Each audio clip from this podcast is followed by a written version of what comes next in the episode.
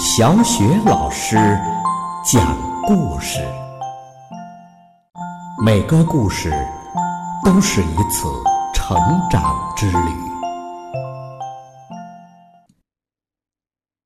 宝贝儿，欢迎收听小雪老师讲故事，并关注小雪老师讲故事的微信公众账号。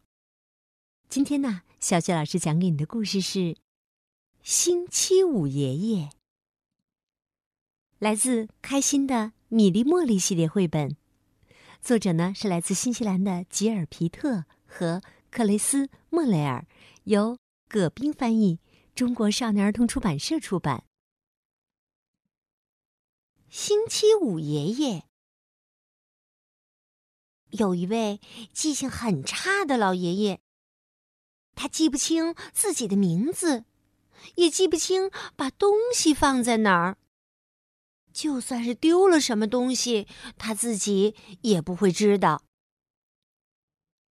老爷爷愁眉苦脸的叹着气：“唉，我现在呀，做什么事儿都无精打采的。”金吉护士说：“可是我们不能叫您无精打采爷爷呀。”这样吧，今天是星期五，我们就叫您星期五爷爷吧。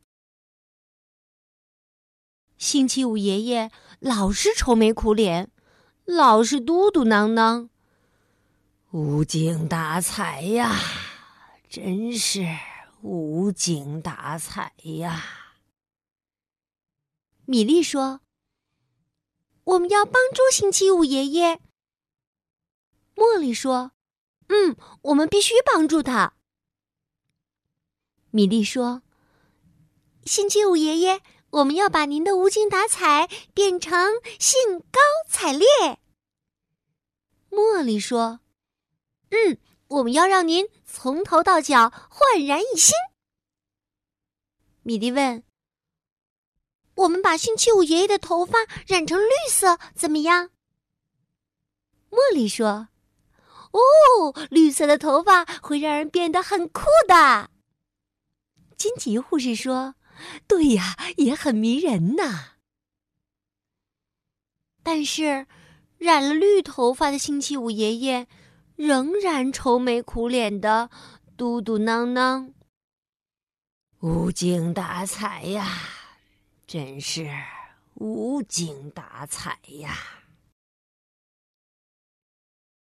米莉说：“哎，星期五爷爷穿上黄色的衬衣一定非常漂亮。”茉莉说：“嗯，黄色衬衣上带着咖啡色的圆点儿会更漂亮的。”金吉护士说：“啊，果然是非常漂亮啊！”但是。星期五爷爷穿上漂亮的黄衬衣以后，仍然愁眉苦脸的嘟嘟囔囔。穿上黄衬衣，我也高兴不起来。米莉说：“哎，给星期五爷爷的羊毛衫上缝上蓝扣子。”茉莉说：“嗯，蓝扣子还会。”发出亮光呢。于是啊，他们在星期五爷爷的羊毛衫上缝上了亮亮的蓝扣子。金吉护士说：“哎呀，太好了，他一定喜欢的。”但是星期五爷爷仍然无精打采的说：“羊毛衫上有蓝扣子，也没法。”让我高兴起来。米莉说：“哎，现在在旧裤子的膝盖上缝补丁最时髦了。”茉莉赶忙补充说：“而且要在两个膝盖上都缝上补丁。”金吉护士说：“哎呦，这星期五爷爷穿上带补丁的裤子。”肯定很潇洒的，但是星期五爷爷仍然苦着脸。望着裤子，嘟嘟囔囔：“有这两块补丁，我也高兴不起来。”米莉说：“哎，这样吧，给星期五爷爷穿上一双黄色的袜子吧，他会显得很年轻的。”茉莉说：“嗯，黄袜子一定要暖暖和和的。”金吉护士说：“哎呀，对呀，这个想法可太妙了。”但是啊，星期五爷爷穿上了黄袜子，仍然无精打采。米莉说：“我看黄袜子配上黑皮鞋。”才能放出光彩。茉莉说：“嗯，黑皮鞋必须擦得闪闪发亮的。”金吉护士说：“对呀，这样才完美无缺呢。”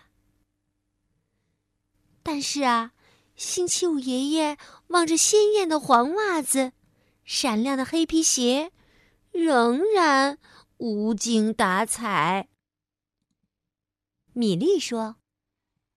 红色能使人振奋，让星期五爷爷戴上一条红围巾，怎么样？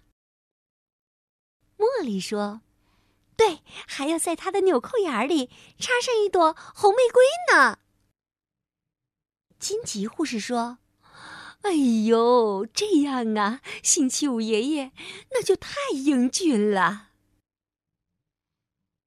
但是啊，围上红围巾的星期五爷爷。仍然无精打采，一副愁眉苦脸的样子。金吉护士再也忍不住了，他轻声的问星期五爷爷：“您到底想要什么呀？”星期五爷爷想了想，说：“笑容，我想要一个笑容。”米莉露出了笑容。哦，原来是这样啊！茉莉也赶快咧嘴露出笑容。他们一起望着星期五爷爷说：“您看，我们在笑啊！”星期五爷爷使劲儿的睁大眼，但他摇摇头说：“我我看不清啊。”哦，我知道是怎么回事了。金吉护士恍然大悟，他拿来了一副眼镜请您戴上这副眼镜星期五爷爷戴上眼镜望着米莉和茉莉，高兴的叫道：“哦，这么多笑容啊！”他又看看自己，咧嘴笑了。哇哦，我变得多么迷人、漂亮、可爱、英俊呢！简直，简直就是完美无缺呀！好了，宝贝儿，刚刚小雪老师带给你的故事是《星期五爷爷》。想要听到小雪老师为你讲的更多的精彩的绘本故事和成语故事。别忘了关注小雪老师的微信公众号“小雪老师讲故事”。好的，宝贝儿，接下来呀，我们还是一起来读古诗。今天我们朗读的古诗是《劳劳亭》。劳劳亭，唐·李白。天下伤心处。劳劳送客亭，春风知别苦，不遣柳条青。天下伤心处，劳劳送客亭。春风知别苦，不遣柳条青。天下伤心处，劳劳送客亭。春风知别苦，不遣柳条青。天下伤心处，牢牢送客亭。春风知别苦，不遣柳条青。天下伤心处，牢牢送客亭。春风知别苦。不遣柳条青。天下伤心处，牢牢送客亭。春风知别苦，不遣柳条青。